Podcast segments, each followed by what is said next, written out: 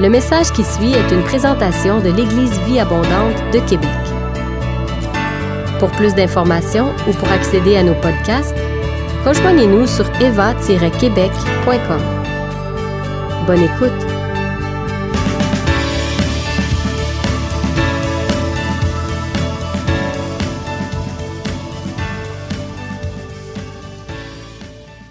Donc, on en est à notre dixième message ce matin sur notre de messages intitulé Héritier d'une alliance. Et alors qu'on entame notre descente vers la piste d'atterrissage, je tiens à nous rappeler quels étaient les objectifs de notre série ensemble sur les alliances. Un, c'est de tenter de nous aider à mieux comprendre la Bible dans son ensemble. Et deux, de nous aider à apprécier davantage la nouvelle alliance en Jésus. Pour ce faire, je vous avais averti dès le début de ma série qu'on serait obligé de sillonner ensemble quelques sentiers sur les territoires de la culture académique, théologique et aussi historique. Je pense que vous avez compris ce à quoi je faisais allusion en cours de route. Donc, c'est une série qui était plus de la catégorie de l'enseignement, de théologique, historique. Et je vous avais aussi averti que les applications de mon message arriveraient davantage à la fin de la série. Et on arrive là vraiment, depuis le dernier message, on, là, on commence à rentrer plus dans les applications et mon message, la prochaine fois, sera aussi très appliqué. Donc, sachez que l'avion commence à atterrir, commence à descendre. Euh, ce matin, ça va atterrir normalement au, prochain message euh, dans quelques semaines. Ce matin, j'aimerais nous poser la question, quelle est la relation entre un chrétien d'aujourd'hui et la loi? Un chrétien de l'Éva, vous êtes des chrétiens de l'Éva, mais vous n'êtes pas juste des chrétiens de l'Éva, vous êtes des chrétiens, des enfants de Dieu. Mais vous faites partie de la famille Éva.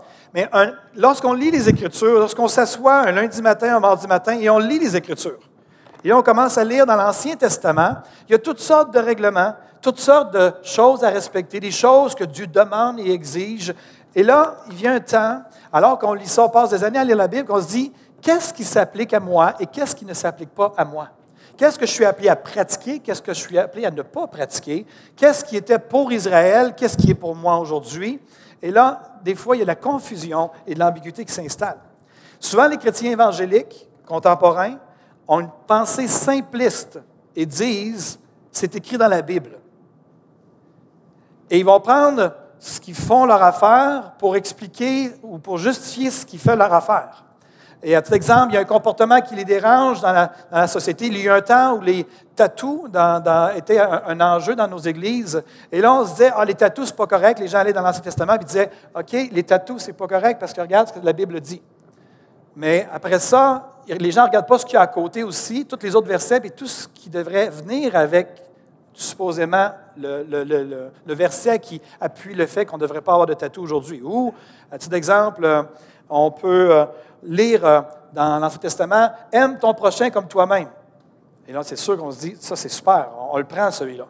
Mais ça dit juste pas loin, pas loin plus tard, ça dit, tu ne mangeras pas de porc. Quels sont ceux qui aiment le bacon? OK. Donc, on prend, on fait une genre de sélection sélective. On, prend ce qui fait notre affaire, on laisse ce qui ne fait pas notre affaire. Quand il y a quelque chose qui nous dérange, on va chercher le verset qui fait notre affaire. Et c'est un petit peu comme ça que souvent les chrétiens fonctionnent. Et ça fait réfléchir parce qu'il y a toutes sortes de lois qui étaient là, puis des lois qu'on se dirait même légalement au Québec, on n'aurait pas le droit de le faire. Ça fait réfléchir. Donc, il y a une ambiguïté qui s'installe parfois, puis on se pose la question, qu'est-ce qui s'applique à moi dans la loi, dans l'Ancien Testament? Particulièrement les cinq premiers livres avec le Lévitique, puis le Deutéronome, puis le, livre des Nombres, puis le livre d'Exode, puis les dix commandements, puis qu'est-ce qui, qu'est-ce qui s'applique à moi juste?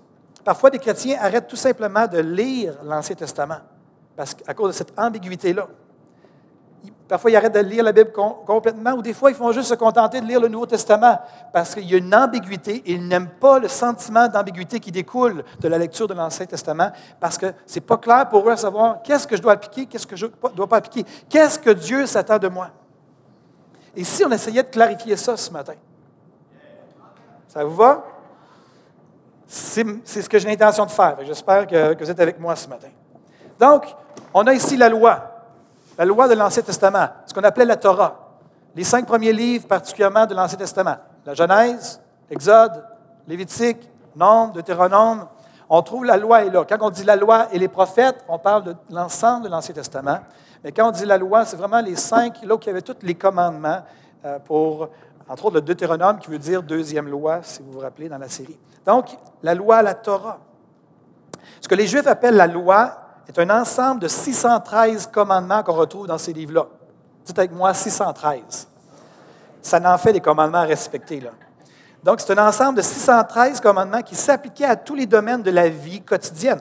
La vie sociale, la vie religieuse, la vie politique, la vie économique en Israël. En d'autres mots, la loi de Moïse, ce qu'on appelait la loi de Moïse ou la loi ou la Torah, c'était en quelque sorte une constitution. Les États-Unis ont une constitution, la constitution des États-Unis, mais Israël avait une constitution, c'est la loi de Moïse, qui régissait tous les domaines de la vie, de la société en Israël dans le temps de l'Ancien Testament. Certains ont divisé la loi de Moïse en trois parties afin de nous aider à faire un tri dans des catégories qu'on peut retrouver dans la loi. Ils ont divisé la loi dans des lois civiles, des lois, des, lois cérémonielles et des lois morales. Les lois civiles, c'était toutes les lois qui régissaient la vie sociale d'Israël. Il existait même des lois sanitaires pour prendre soin de notre santé. Il y avait les lois rituelles, cérémonielles. Ça, c'est tout ce qui avait se rapportait au culte, les cérémonies, euh, les rituels, les ordonnances, les sacrifices, le service dans le temple. Donc, tout ce qui était des ablutions, hein, la purification rituelle de certaines parties du corps avant certains actes religieux, la circoncision, la purification, la nourriture, qu'est-ce qu'on peut manger, qu'est-ce qu'on ne peut pas manger, les sacrifices, le jubilé. le, jubilé, c'était, et puis, voyons, aux sept ans, c'était le. Chaque année, c'était le. Aux sept ans, c'était le. Le nom m'échappe. Non, la remise des dettes, oui. Il y avait. Pour la terre, c'était. il, y avait, y avait une année où il devait arrêter de récolter la jachère, mais il me semble qu'il y a un autre terme qui m'échappe. Vous comprenez à quoi je fais référence, OK? Il y avait des règles qui faisaient référence à l'agriculture, des lois qui devaient respecter, tout ça. Les pèlerinages jusqu'au temple de Jérusalem, les animaux purs et impurs, le rachat du premier-né, que les gens devaient racheter le premier-né en raison de ce qui s'était passé dans le livre d'Exode et à la première Pâque. Le sabbat, le respect du sabbat. Il y avait aussi les lois, donc on parle ici des lois cérémonielles, les lois morales parmi les 613 commandements, il y en a 10 qui se sont démarqués, qui se démarquaient, qu'on les appelait le cœur de la loi, qui étaient les 10 commandements, des incontournables. Les gens disaient, il faut absolument les respecter, sans négociation, sans discussion possible. On ne touche pas à ça. Le problème, c'est que les théologiens, les gens ont créé des divisions, des, des termes comme loi cérémonielle, les lois rituelles, des choses comme ça, mais ce n'est pas quelque chose qui était dans la Torah. Dans la loi de l'Ancien Testament, c'était une loi. Ce n'était pas des lois, c'était une loi avec plein d'ordonnances à l'intérieur. Donc, on peut. Les divisions en lois cérémonielles et sociales et morales nous aident à comprendre, mais la réalité, c'est qu'il y avait une seule loi. La loi de l'Ancienne Alliance n'est pas un code renfermant plusieurs lois, mais c'est une seule loi qui renferme plusieurs ordonnances. D'ailleurs, le Deutéronome, c'est deuxième loi, c'était une loi, ce n'était pas des lois, c'était une loi. En d'autres mots, ce que j'essaie de, dire présentement, c'est que la loi de Moïse, c'était un tout, c'était un package deal, c'était indivisible, c'était une constitution, ça ressemblait à une constitution. Donc, si c'est une seule loi indivisible, on ne peut pas prendre ce qu'on veut et rejeter ce qu'on n'aime pas. C'est un tout qui vient ensemble. Paul a expliqué aux Galates ne peuvent pas, les gens ne peuvent pas prendre, les, Galates, les gens de Galate ne peuvent pas prendre la, circoncision, et après ça rejeter la loi. Il va dire aux Galates ceci, il va dire, voici moi pas, je vous dis que si vous vous faites circoncire, Christ ne vous servira de rien. Et je proteste encore une fois à tout homme qui se fait circoncire qu'il est tenu de pratiquer la loi tout entière. Vous êtes séparés de Christ, vous tous qui cherchez la justification dans la loi, vous êtes déchus de la grâce. Donc, si Paul dit, si vous voulez vous faire circoncire, et là, le lien là-dedans, évidemment, pour ceux qui connaissent un peu l'Épître aux Galates, Paul écrit aux Galates parce qu'il y a des, Juifs qui sont là-bas, puis qui leur enseignent qu'ils devraient pratiquer la loi et qu'ils devraient se faire circoncire s'ils veulent avoir accès à la nouvelle alliance en Jésus. La condition pour tu vas accéder à ce que Jésus nous a acquis à la croix, il faut que tu te fasses circoncire et il faut que tu obéisses à la loi. C'est ce que les judaïsants enseignaient aux Galates. Et Paul va écrire une lettre pour venir contre cet enseignement-là en dire non. Les chrétiens, les, non-juifs n'ont pas à se faire circoncire, ils n'ont pas à obéir à la loi. Si tu obéis à un commandement, tu fais juste circoncire, tu dois obéir à toute la loi. Mais dans son argument, Galate va dire non, ils ne sont pas tenus d'obéir à la loi. Donc, quelle est la relation entre nous aujourd'hui et la loi de l'Ancien Testament, la loi de Moïse? Saviez-vous que cette question-là a déjà été débattue dans les premières années de l'Église, au premier siècle? La même question. Les gens se sont posés la question et il y avait tout un enjeu. laissez-moi juste vous dresser une vue d'ensemble de ce qui se passait au premier siècle. Le christianisme, j'espère que vous réalisez, est enraciné dans le judaïsme. Tout le monde comprend ça? Vous êtes dans une religion une religion, j'aime pas le mot religion, on n'aime pas beaucoup le mot religion, mais vous êtes dans une expression de la foi qui s'enracine dans la religion juive. La Bible a été écrite par des... Les prophéties ont été écrites et données par des... Les histoires que nous lisons ont été écrites par des Juifs. Abraham était le premier et duquel a découlé tout le peuple juif. David, qu'on aime tellement, auquel on s'attache, on chante ses chants, était un Juif. Et notre Sauveur, était un juif.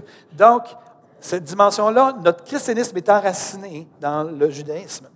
Un fait important à comprendre dans les premières années de l'Église, le christianisme, les chrétiens étaient essentiellement composés de juifs judaïsants. Des gens, des juifs convertis, mais qui en même temps étaient des gens qui avaient pratiqué la loi, puis qui se posaient la question de savoir est-ce qu'on doit encore pratiquer la loi ou non? Et la réalité, c'est qu'ils ont continué à pratiquer la loi pendant, ce temps-là, mais la question, c'était de savoir à quel point on devrait appliquer tous ces règlements, ces 613 commandements-là. Et c'était une question qui était là. C'était comme en filigrane derrière, euh, derrière, tout le livre des actes, d'ailleurs. Et le livre des actes va nous amener, nous raconter qu'il y a eu une période de transition très importante. Et quand on parle de transition, si vous avez vécu des transitions dans vos vies, les périodes de transition sont des moments d'incertitude. C'est des moments de flou, c'est des moments de changement, c'est des moments de changement de mentalité, c'est des moments de tension entre ce qui était et ce qui doit être, ce qui doit prendre place. Et il y a un petit peu de confusion et d'ambiguïté qui s'installe. Je ne sais pas si vous vous rappelez de Jésus dans son sermon sur la montagne, il va dire, vous avez entendu dire, puis là, il va dire la chose. Puis après ça, il va dire, mais moi, je vous dis. Puis là, il amenait la chose-là de la loi. Après ça, il disait, mais moi, je vous dis. Après ça, il amenait la loi. Jésus disait, mais moi, je vous dis. Là, il commençait à mettre justement de l'ambiguïté chez les gens. Parce que, ouais, la loi de Moïse nous dit ça. Jésus nous dit ça. il a commencé à bousculer les choses, à bousculer le statu quo. La question de l'heure chez les Juifs au premier siècle, c'était quelle est la place de la loi de Moïse maintenant que Jésus le Messie est venu, qu'il est mort, qu'il est ressuscité et qu'il nous a remplis du Saint-Esprit? Et alors que les Juifs essayaient de, de solutionner ou de répondre à cette question-là, il y a eu une onde de choc qui a secoué l'Église primitive. Pierre se retrouve dans un temps de prière sur le toit d'une maison et il commence à prier. Et alors qu'il prie, il y a une vision qui descend du ciel, une nappe qui descend avec des animaux impurs, puis ça dit tue et mange, tue et mange, puis non, je ne tuerai pas, non, je ne mettrai rien d'impur, etc. Puis il entend la voix de l'Esprit qui dit ne déclare pas impur ce que moi je déclare pur. Ça nous dit que la vision part et que Pierre, vous lirez dans Acte 10, reste sur le toit et il ne comprend pas la vision. Et à ce moment-là, alors qu'il essaie de comprendre la vision, qu'il réfléchit, ça dit que trois hommes cognent à la porte, des non-juifs. Faire une histoire courte avec une histoire plus longue, vous connaissez l'histoire pour ceux qui connaissent la Bible. Finalement, Pierre part, il se ramasse chez Corneille, le centenier, et il rentre dans la maison. Et finalement, il fait du ministère là. Les païens sont remplis du Saint-Esprit de fruits et l'évidence de la nouvelle alliance sont remplis de Saint-Esprit. Et là, les Juifs sont avec Pierre ne comprennent pas ce qui se passe. Puis là, ils disent, est-ce qu'on peut refuser les eaux du baptême à ceux qui sont remplis du Saint-Esprit comme nous à la Pentecôte? Finalement, ils baptisent les, païens dans, dans l'eau, bien entendu. Et là, Pierre retourne à Jérusalem et il se fait ramasser, en bon québécois, par les Juifs et les chefs de l'Église chrétienne de Jérusalem, les Juifs, en disant Comment ça que tu es rentré dans des maisons des païens, tu es allé manger avec eux, tu as été avec eux? Puis là, Pierre, il est calme, il dit Écoutez, écoutez, écoutez, écoutez.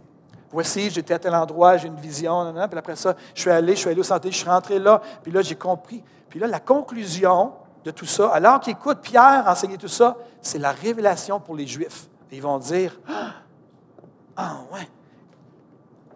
Après avoir entendu cela, ils se calmèrent et glorifièrent Dieu en disant, Dieu a donc accordé la repentance aussi aux païens, afin qu'ils aient la vie.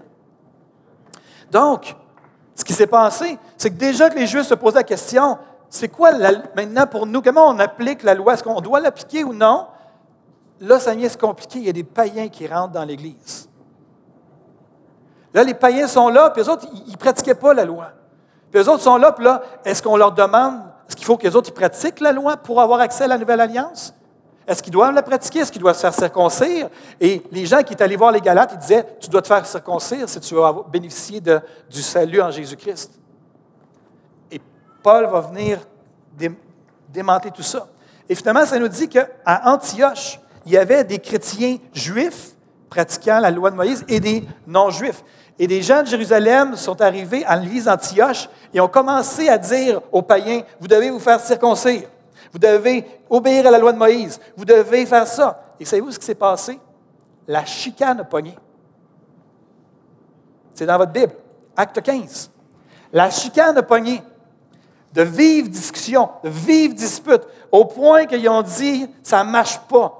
On mandate des gens pour aller à Jérusalem. On part partir d'Antioche, on va prendre le bateau, on va se rendre jusqu'à Jérusalem. Mais on va régler cette question-là parce que Paul, entre autres, disait il est hors de question pour les chrétiens païens de commencer à pratiquer la loi de Moïse. Et finalement, il se ramasse, dans Acte 15, il se ramasse à Jérusalem, et puis, ça dit littéralement, alors quelques-uns du parti des pharisiens qui avaient cru, il y avait des pharisiens qui avaient cru dans l'Église, se levèrent en disant qu'il fallait circoncire les païens et exiger l'observation de la loi de Moïse. Ça, c'est à Jérusalem, dans le, concile, dans la rencontre. Et là, finalement, ils vont échanger ensemble et ils vont aboutir à une conclusion. Et la conclusion est celle-ci. Il va dire,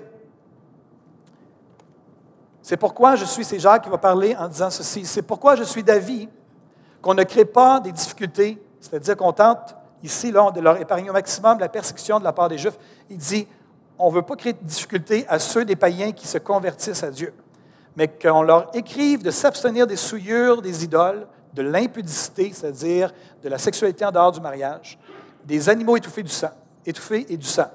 Car depuis bien des générations, dit Jacques, Moïse a dans chaque ville des gens qui le prêchent, puisqu'on le lit tous les jours de sabbat dans les synagogues.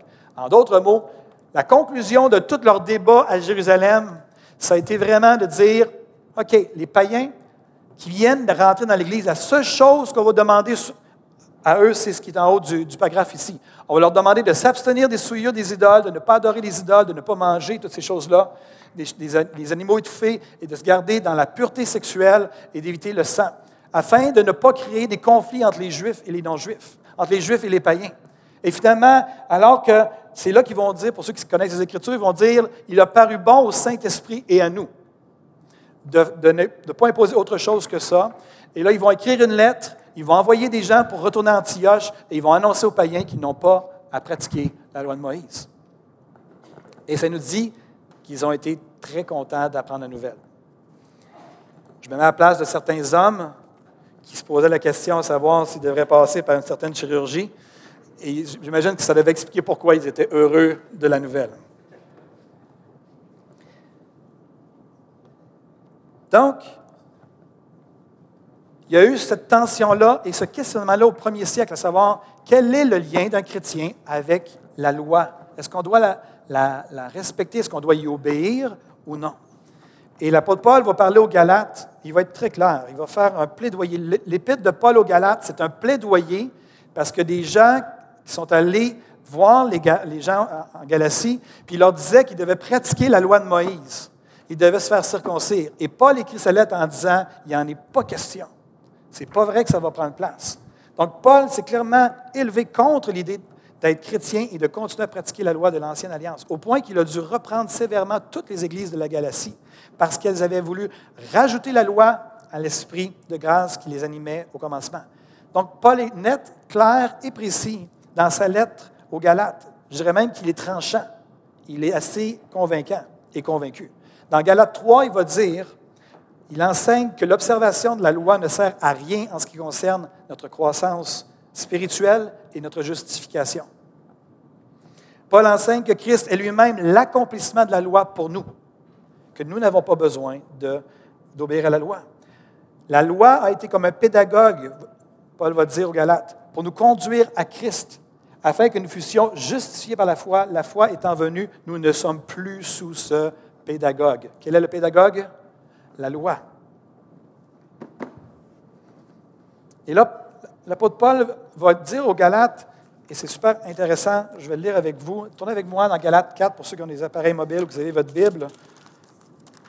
Galates 4. J'espère qu'à travers la série maintenant, que des textes comme ça, moi, quand j'ai commencé à étudier les alliances, c'est devenu tellement clair les textes comme on va lire présentement.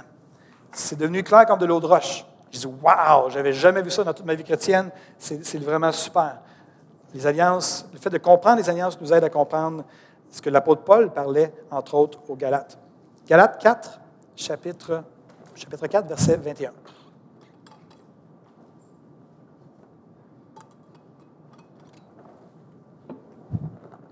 Dites-moi, vous qui voulez être sous la loi, n'entendez-vous point la loi? Car il est écrit qu'Abraham eut deux fils, un de la femme esclave et un de la femme libre. Mais celui que l'esclave naquit euh, selon la chair, et celui de la femme libre naquit en vertu de la promesse. Ces deux, ces choses sont allégoriques, car ces femmes sont deux alliances. L'une du mont Sinaï, l'ancienne alliance, enfantant pour la servitude, c'est Agar car Agar, c'est le mont Sinaï en Arabie, et elle correspond à la Jérusalem actuelle qui pratique la loi, qui est dans la servitude avec ses enfants. Mais la Jérusalem d'en haut est libre. C'est notre mère. Verset 28. Pour vous, frères, comme Isaac, vous êtes enfants de la promesse. Et de même qu'alors celui qui était né selon la chair persécutait celui qui était né selon l'esprit, ainsi en est-il encore maintenant. Verset 29, ce que je viens de lire là, Paul est en train de dire, dans la Genèse, quand l'histoire d'Ismaël et d'Isaac, ça dit qu'Ismaël a commencé à persécuter Isaac. Et Paul dit, c'est encore la même chose aujourd'hui. Ce qu'il est en train de dire, c'est qu'aujourd'hui encore, les Juifs qui pratiquent la loi, c'est eux qui nous font de la misère. Ceux qui pratiquent la loi, c'est eux qui font de la misère. Verset 29. De même qu'alors que ceux qui étaient nés selon la chair persécutaient celui qui était né selon l'esprit, ainsi en est-il encore aujourd'hui. Les Juifs judaïsants, c'était ceux qui persécutaient les chrétiens remplis de l'esprit.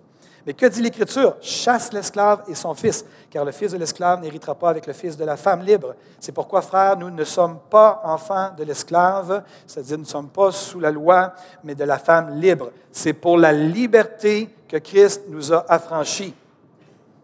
Demeurez donc ferme. Quand, Paul dit ça, ce n'est pas pour une liberté euh, émotionnelle, émotive. Il parle, on, est, on est libéré de ça. On a été libéré de la loi. On n'a plus à la pratiquer. Demeurez donc ferme. Ne vous laissez pas de mettre sous le joug de la servitude.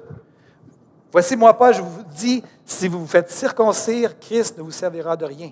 Je proteste encore une fois à tout homme qui se fait circoncire qu'il est tenu de pratiquer la loi tout entière. Vous êtes séparés de Christ, vous qui cherchez la justification dans la loi, vous êtes déchus de la grâce. Pour nous, c'est de la foi que nous attendons par l'Esprit l'espérance de la justice. Car en Jésus-Christ, ni la circoncision, ni l'incirconcision n'a de valeur, mais la foi qui est agissante par la charité. Vous courriez bien.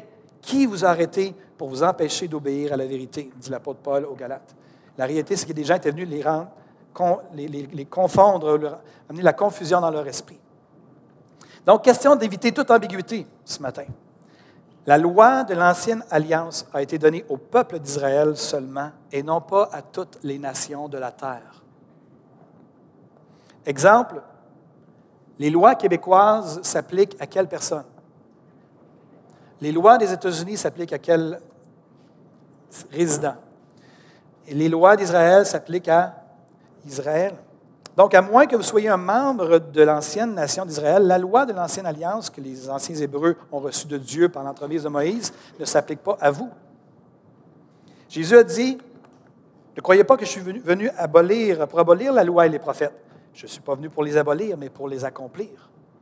Jésus affirme clairement aux Juifs, et c'est devenu clair même à travers les épîtres de, Paul, que Jésus est venu pour, non pour détruire la loi ou l'abolir, mais l'accomplir, c'est-à-dire qu'il est venu pour prendre sur lui toutes les pénalités, les conséquences des phases de la loi, afin de délivrer tous ceux et celles qui mettaient sa foi en lui.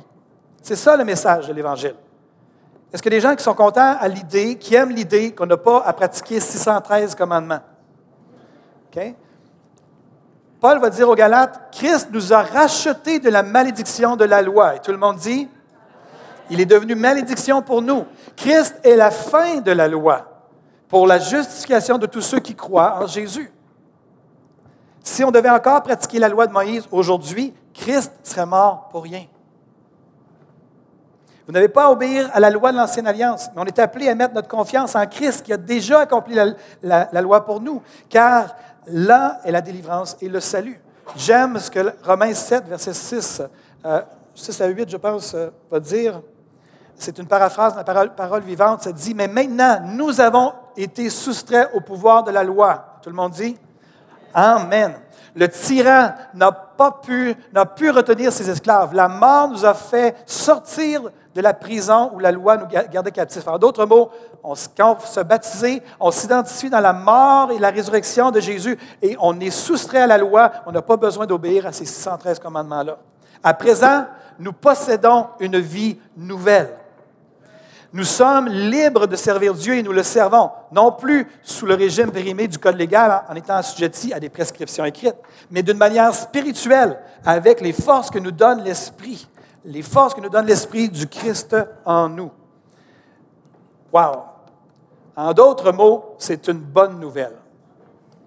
Donc, si la loi de Moïse ne s'applique plus à nous, à quoi ça sert de lire, d'étudier et de méditer l'Ancien Testament? Là, il y a des gens qui se disaient Ah, c'est tellement hot, je vais pouvoir passer, lire ma Bible en un an, mais ça va être de Matthieu à Apocalypse. C'est fini, je n'ai plus besoin de lire. Pourquoi on lirait l'Ancien Testament, l'Ancienne Alliance et toutes les règles si ça ne s'applique plus à nous? C'est une excellente question. Je suis content que vous la posiez. Quels sont ceux et celles qui ont apprécié la série sur les alliances, que ça vous a amené de la lumière? La réalité, si on a pu vivre ça ensemble, c'est parce qu'on a l'Ancien Testament. On a pu aller l'étudier ensemble, le lire ensemble, comprendre. L'Ancien Testament est incroyablement important. La nouvelle alliance serait incompréhensible sans l'ancienne alliance, sans l'Ancien Testament.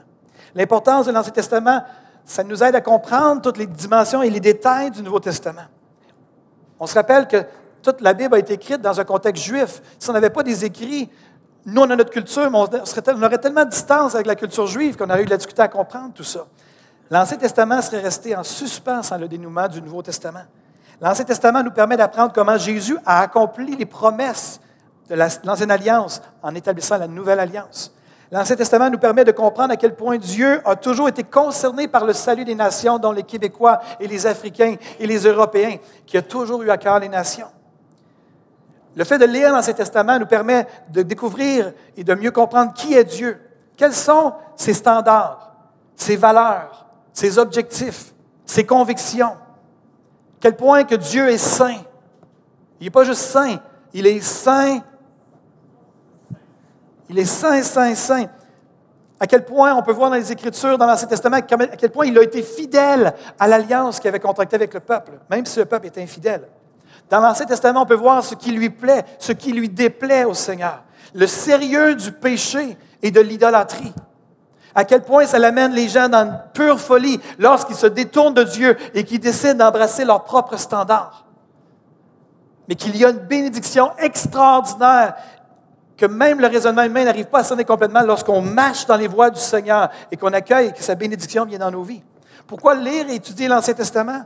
Parce que l'apôtre Paul a dit à Timothée, toute écriture, quand il a dit toute écriture, à quoi il faisait référence? À l'Ancien Testament. Paul et Timothée n'avaient pas de Nouveau Testament. Ils avaient juste l'Ancien Testament. Et Paul va dire à son disciple Timothée, toute écriture, l'Ancien Testament est inspiré de Dieu. Pourquoi la lire? Parce qu'il est inspiré de Dieu. L'Ancien Testament est inspiré de Dieu. Et il est utile pour convaincre, pour enseigner, pour corriger, pour instruire dans la justice, afin que l'homme de Dieu soit accompli et propre à toute bonne œuvre. Avez-vous vu à quel point il est écrit? Il n'est pas écrit que l'écriture de l'Ancien Testament a été écrite pour qu'on puisse la pratiquer, mais qu'elle est utile pour enseigner, pour convaincre pour corriger, pour instruire, et non pas nous indiquer ce qu'on doit obéir. L'apôtre Paul va dire aux Corinthiens, mais ces choses ont été écrites, elles leur sont arrivées afin de nous servir d'exemple. Elles ont été écrites pour notre instruction, ces choses-là de l'Ancien Testament. Pourquoi lire l'Ancien Testament? Quelqu'un a déjà dit, je n'ai pas réussi à mettre la main sur la citation, mais quelqu'un a dit que lorsqu'on lit la Bible, la Bible est le seul livre que lorsqu'on le lit, l'auteur du livre est toujours à nos côtés. Et j'aimerais parler de la réalité que lorsqu'on ouvre la parole de Dieu, ce livre-là, ce n'est pas un roman. Ce livre-là, lorsqu'on l'ouvre et qu'on invite le Saint-Esprit à venir, le Saint-Esprit peut rendre vivant ce livre-là. Et littéralement que ça change nos vies. La dimension des révélations, de l'illumination du Saint-Esprit. Lorsqu'on lit l'Ancien Testament, le Saint-Esprit peut venir, et au-delà du contexte et tout ça, le Saint-Esprit peut venir nous donner des promesses, des révélations, nous avertir et tout ça.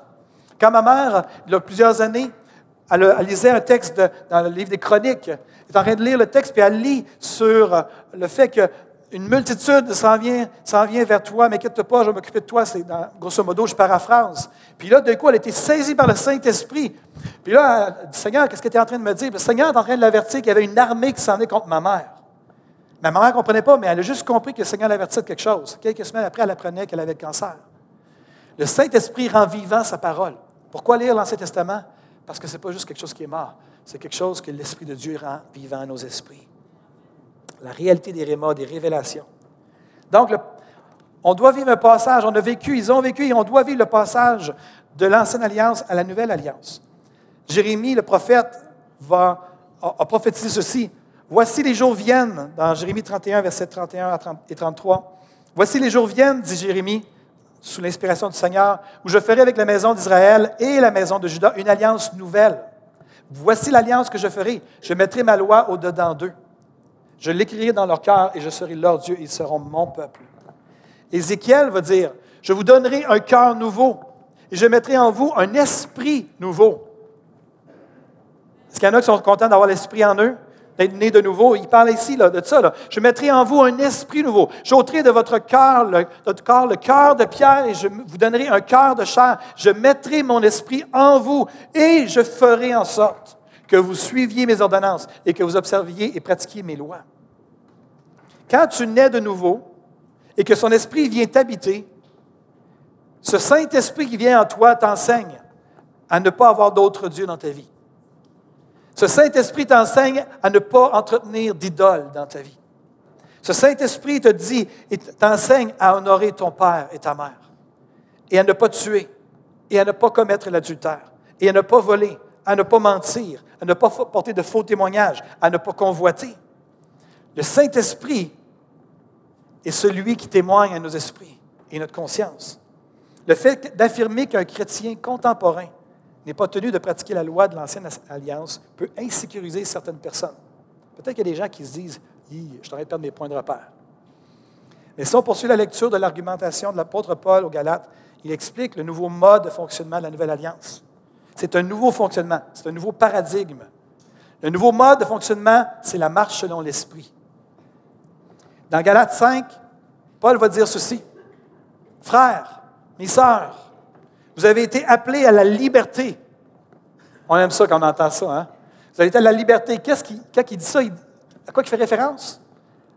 La liberté de la loi.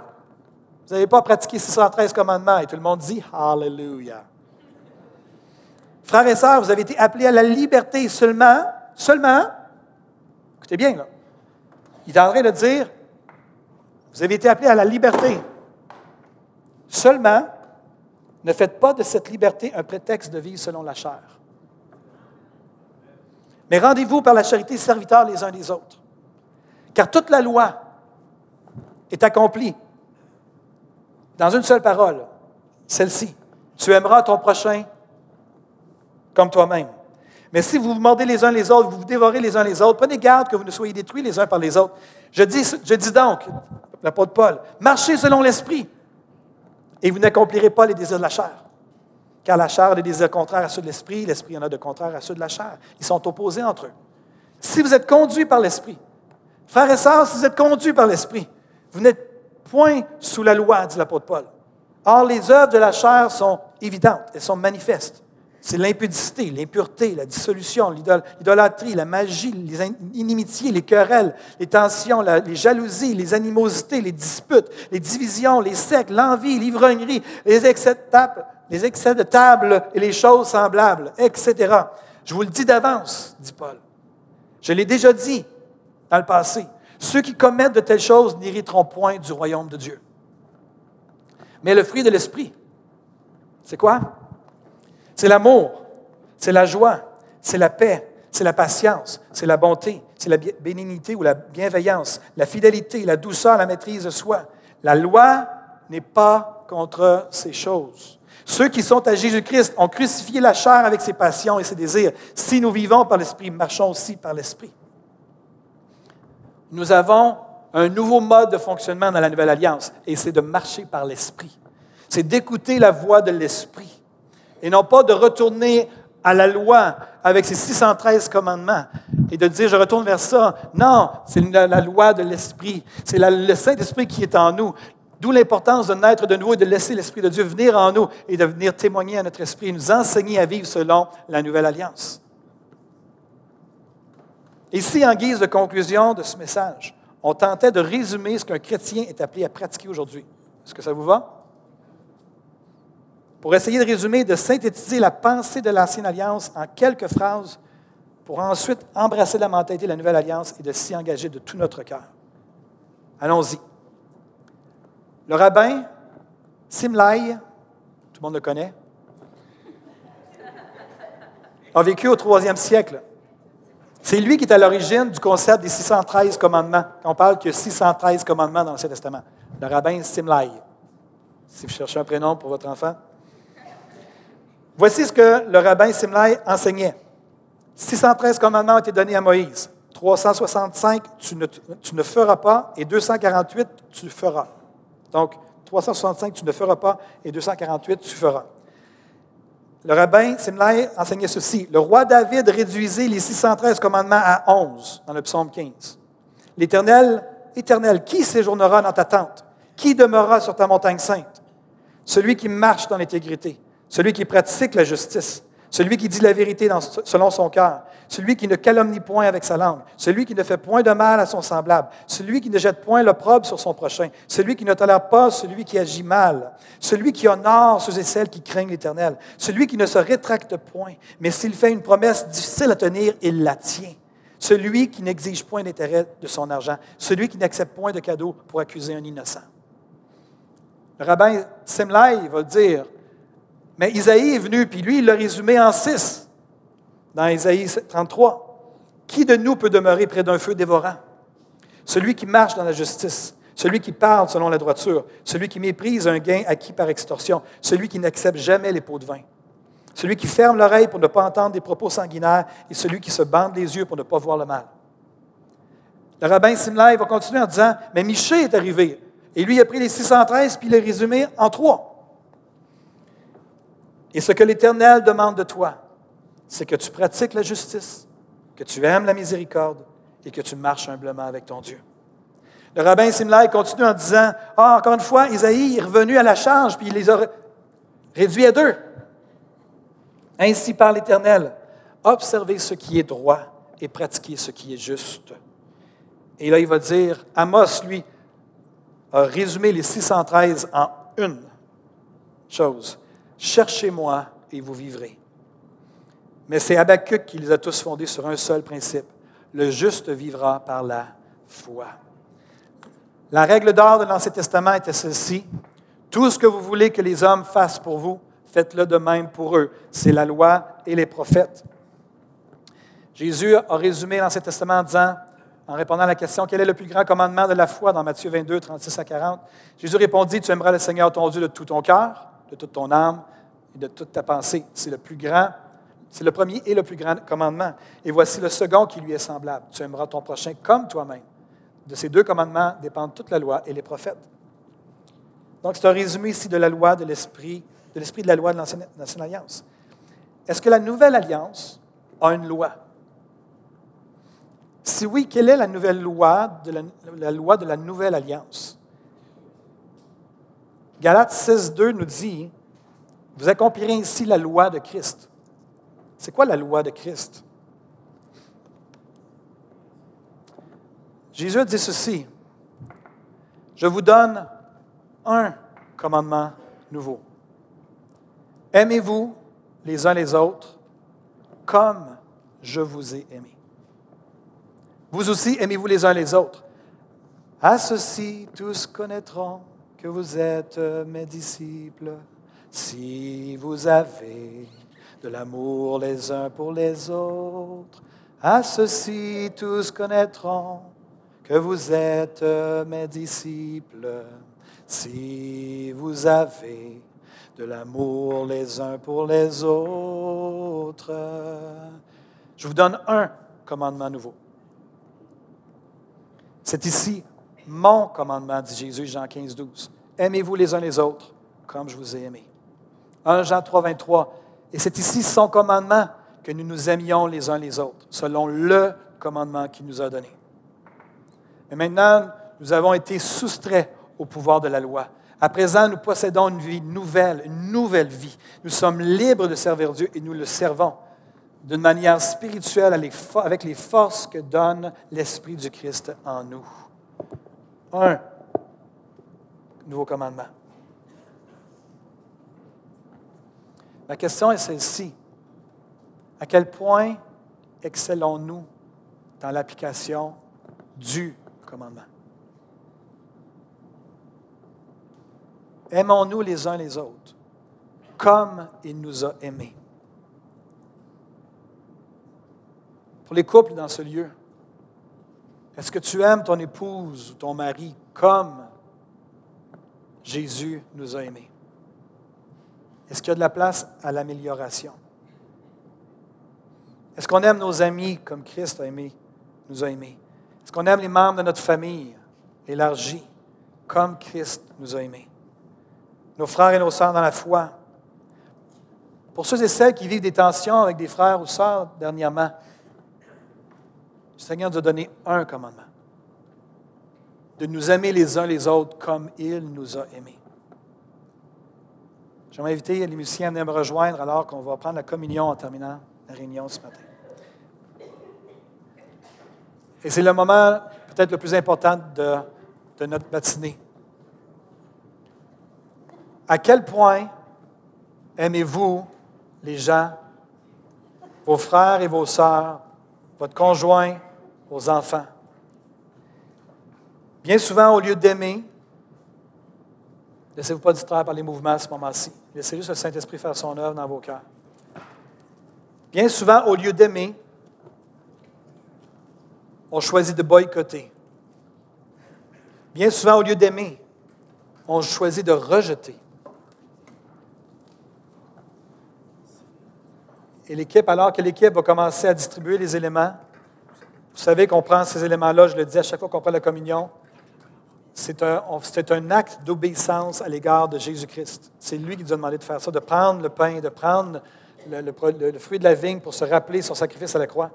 C'est un acte d'obéissance envers Jésus-Christ. Donc, si Jésus n'est pas Seigneur de vos vies, que vous, avez pas, vous êtes en recherche spirituelle, vous ne cherchez pas à obéir à Jésus, vous êtes libre, on veut vous laisser libre de simplement laisser passer les plateaux ce matin. On ne veut pas vous forcer, que vous sentiez forcé de faire quelque chose à laquelle vous n'êtes pas prêt. On peut commencer à faire la distribution. Mais alors qu'on garde les éléments, on va la prendre ensemble, les prendre ensemble.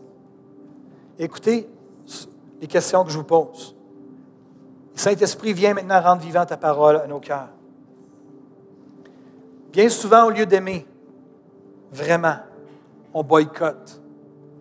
Bien souvent, au lieu d'aimer vraiment, on rejette, on critique et on méprise. Bien souvent, au lieu d'aimer vraiment, comme Jésus nous a demandé, on juge. On a des opinions sur les gens. On se ressent le besoin d'avoir des opinions sur les gens. Au lieu d'aimer vraiment, parfois, on, retient notre pardon. Au lieu d'aimer vraiment, on ne demande pas vraiment pardon. Et on retient, on s'endurcit, on ne demande pas pardon pour ce qu'on a fait, ce qu'on a dit. Au lieu d'aimer vraiment, parfois, on se trouve des excuses pour se justifier. Bien souvent, au lieu d'aimer vraiment, on évite les situations. On évite les vraies discussions qui devraient avoir lieu. Au lieu d'aimer vraiment, on entretient le sentiment d'offense au lieu de simplement laisser aller et pardonner. Bien souvent, au lieu d'aimer vraiment, on cherche à avoir raison, absolument avoir raison, au lieu de juste s'humilier et de reconnaître qu'on a tort. Parfois, au lieu d'aimer vraiment, on cherche à contrôler au lieu de laisser libre les gens autour de nous. Parfois, au lieu d'aimer vraiment, on prête de mauvaises intentions et on juge les intentions des gens et on regarde les gens puis on, pense savoir qu'est-ce qui les motive au lieu de aimer vraiment. Au lieu d'aimer vraiment les gens, parfois, on écoute notre orgueil et on refuse d'admettre nos erreurs, nos mauvaises attitudes, notre, entêtement et nos faiblesses. Je vous donne un commandement. Aimez-vous les uns les autres comme je vous ai aimé. Voici mon commandement. Aimez-vous les uns les autres comme je vous ai aimé.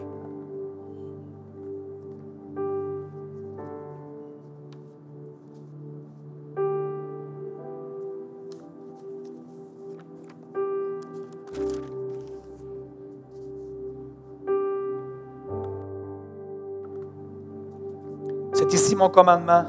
Aimez-vous les uns les autres comme je vous ai aimé. Il n'y a pas de plus grand amour que de donner sa vie pour ses amis. Vous êtes mes amis si vous faites ce que je vous commande. Ce que je vous commande, c'est de vous aimer les uns les autres.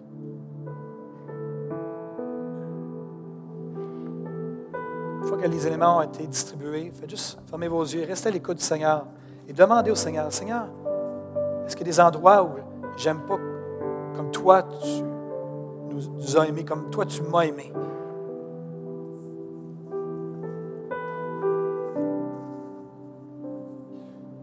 Le Saint-Esprit a été mis en nous afin de nous rendre capables d'aimer comme Jésus nous a aimés. D'aimer d'une manière surnaturelle. D'être capable d'aimer même nos persécuteurs. D'aimer ceux qui nous font du mal. C'est l'Esprit de Dieu en nous qui nous rend capable de faire ça. C'est une chose que de donner sa vie et de mourir pour quelqu'un qu'on aime. C'est une autre chose de vivre tout en donnant sa vie. C'est une chose dans un moment de courage, d'accepter de, mourir pour quelqu'un qu'on aime. Mais c'est une, toute autre chose de vivre en donnant continuellement sa vie. De mourir à soi-même pour son conjoint. De mourir à soi-même pour ses enfants. De mourir à soi-même en pardonnant de mourir à soi-même en donnant raison à l'autre, parce qu'il a raison.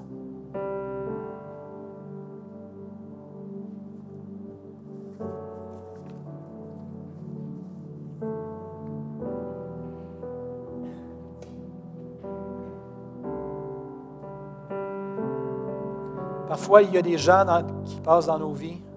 Faites garder vos yeux fermés à ce moment-ci. Parfois, il y a des gens qui passent dans nos vies, qui sont dans nos vies. Des relations, ça peut être des amis.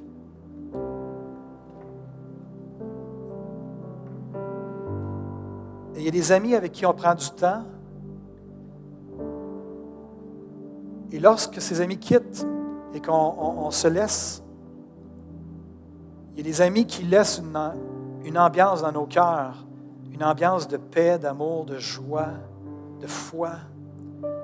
Il y a des fois des relations qu'on entretient, que lorsque on, quitte, notre, âme est troublée, notre âme est perturbée, notre esprit est critique. J'aimerais encourager mes frères et mes sœurs de l'Éva à protéger vos cœurs et vos âmes de l'influence des gens qui ne vivent pas selon la pensée de l'Esprit. On reconnaît un arbre à ses fruits, pas par les œuvres, mais le fruit de l'esprit. Il y a des gens avec qui on passe du temps et ils sont comme un jardin. Quand on va dans un jardin, il y a la paix qui règne. Ça fait émerger dans nos cœurs l'admiration, l'adoration, la paix, il y a quelque chose qui s'installe en nous. il y a des gens qui sont comme des jardins. On passe du temps avec eux et l'Esprit de Dieu est avec eux. Ils ont la pensée de l'Esprit. Ils sont remplis du fruit de l'Esprit. C'est comme quand on va marcher dans la nature et que ça nous calme et qu'on rentre dans le repos. Il y a des gens qui sont comme ça. Alors que d'autres gens qui ne marchent pas selon l'esprit, mais qui marchent selon la chair, qui sont critiques, qui sont pleins, de préjugés, qui sont pleins de jugements, qui, qui ont des tensions, sont constamment en tension avec tout le monde. Et la question qu'on doit se poser, c'est est-ce que je vais laisser cette personne-là m'influencer? Je suis appelé à l'aimer, je suis appelé à l'aimer, mais pas laisser influencer l'ambiance de mon âme, de mon esprit. On reconnaît un arbre à ses fruits. On est appelé à aimer même nos ennemis, donc il n'est pas question ici de rejeter, mais juste ici un encouragement, une exhortation à prendre garde à qui on laisse accès à nos vies qui influencent l'état de notre âme. Il y a des gens envers qui on fait du ministère, il y a des gens à qui on donne accès à notre cœur. Je vous ai donné un commandement nouveau. Voici mon commandement. Voici son commandement. Voici le commandement. Aimez-vous les uns les autres comme je vous ai aimé. Il n'y a pas de plus grand amour que de donner sa vie pour ses amis. Vous êtes mes amis si vous faites ce que je vous commande. Ce que je vous commande, c'est de vous aimer les uns les autres. S'il y a des gens dans ce lieu, vous dites, vous avez une personne en tête et vous savez que vous avez manqué, c'est le temps de demander pardon au Seigneur. Et de vous engager à dire, Seigneur, je veux expérimenter la dimension surnaturelle, d'être capable d'aimer de façon surnaturelle. Pas par mes propres forces, par ton esprit. Donne-moi, Seigneur, d'apprendre à aimer les gens, cette personne en particulier. J'aimerais vous inviter à prendre le corps de Christ, le pain, le corps de Christ, de vous rappeler son corps qui était meurtri parce qu'il a donné sa vie pour vous, pour vous laisser un exemple afin que vous puissiez suivre ses traces. Prenez le pain en vous rappelant ce qu'il a fait et en vous disant, je veux vivre comme lui, selon son commandement.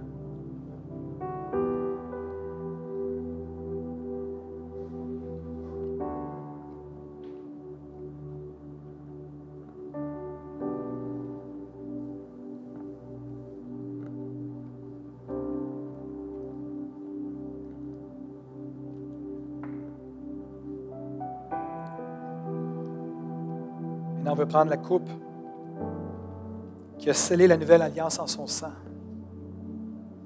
en faisant le lien que dans la nouvelle alliance, il y a un commandement, la loi de Christ, de nous aimer les uns les autres, et de prendre ça en se rappelant que Jésus a vraiment tout fait pour nous, et que nous sommes appelés à marcher dans ses traces. Prenons la coupe ensemble en se rappelant le sang de Jésus qui a coulé à la croix pour nous.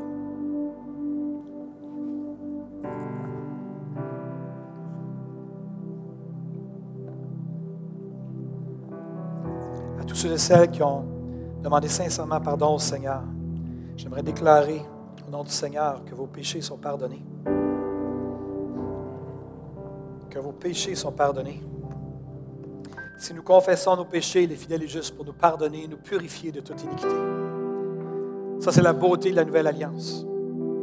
Seigneur, en terminant ce message, et alors qu'on se dirige vers la fin de la série sur les alliances, nous voulons encore te dire Merci pour la nouvelle alliance. Merci, Seigneur, de nous avoir libérés du fardeau de la loi. Merci, Seigneur, de ce que nous n'avons plus besoin de faire de pèlerinage vers Jérusalem, sinon pour aller voir la terre où toutes les choses se sont passées, mais que nous avons simplement accès à ton trône. Et comme je lisais ce matin, Seigneur, alors que tu as rendu, Jésus, que tu as rendu l'âme, Seigneur, sur cette croix pour nous, que tu as donné ta vie pour nous, pour tes amis, tu nous considères comme tes amis, alors que tu as rendu l'âme, le tremblement de terre a secoué Jérusalem.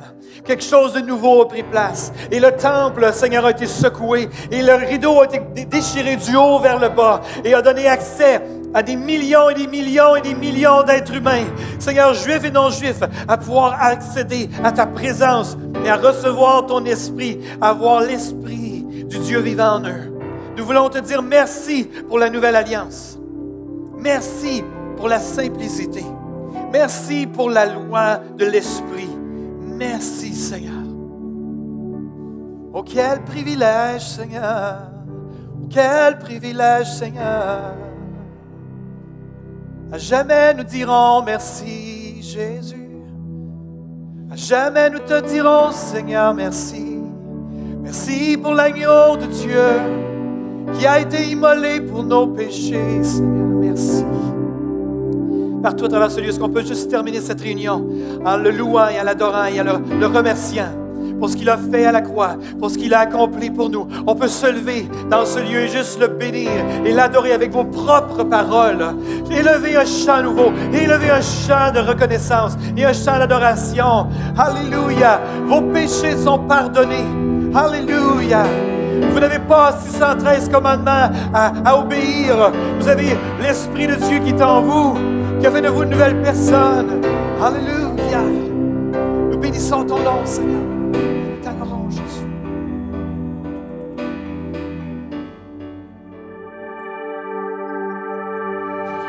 Si vous avez aimé ce message, nous vous invitons à vous joindre à nous lors de nos rencontres du dimanche matin. Vous trouverez l'horaire et l'emplacement de nos réunions sur notre site internet eva-québec.com. N'hésitez pas à communiquer avec nous et que Dieu vous bénisse.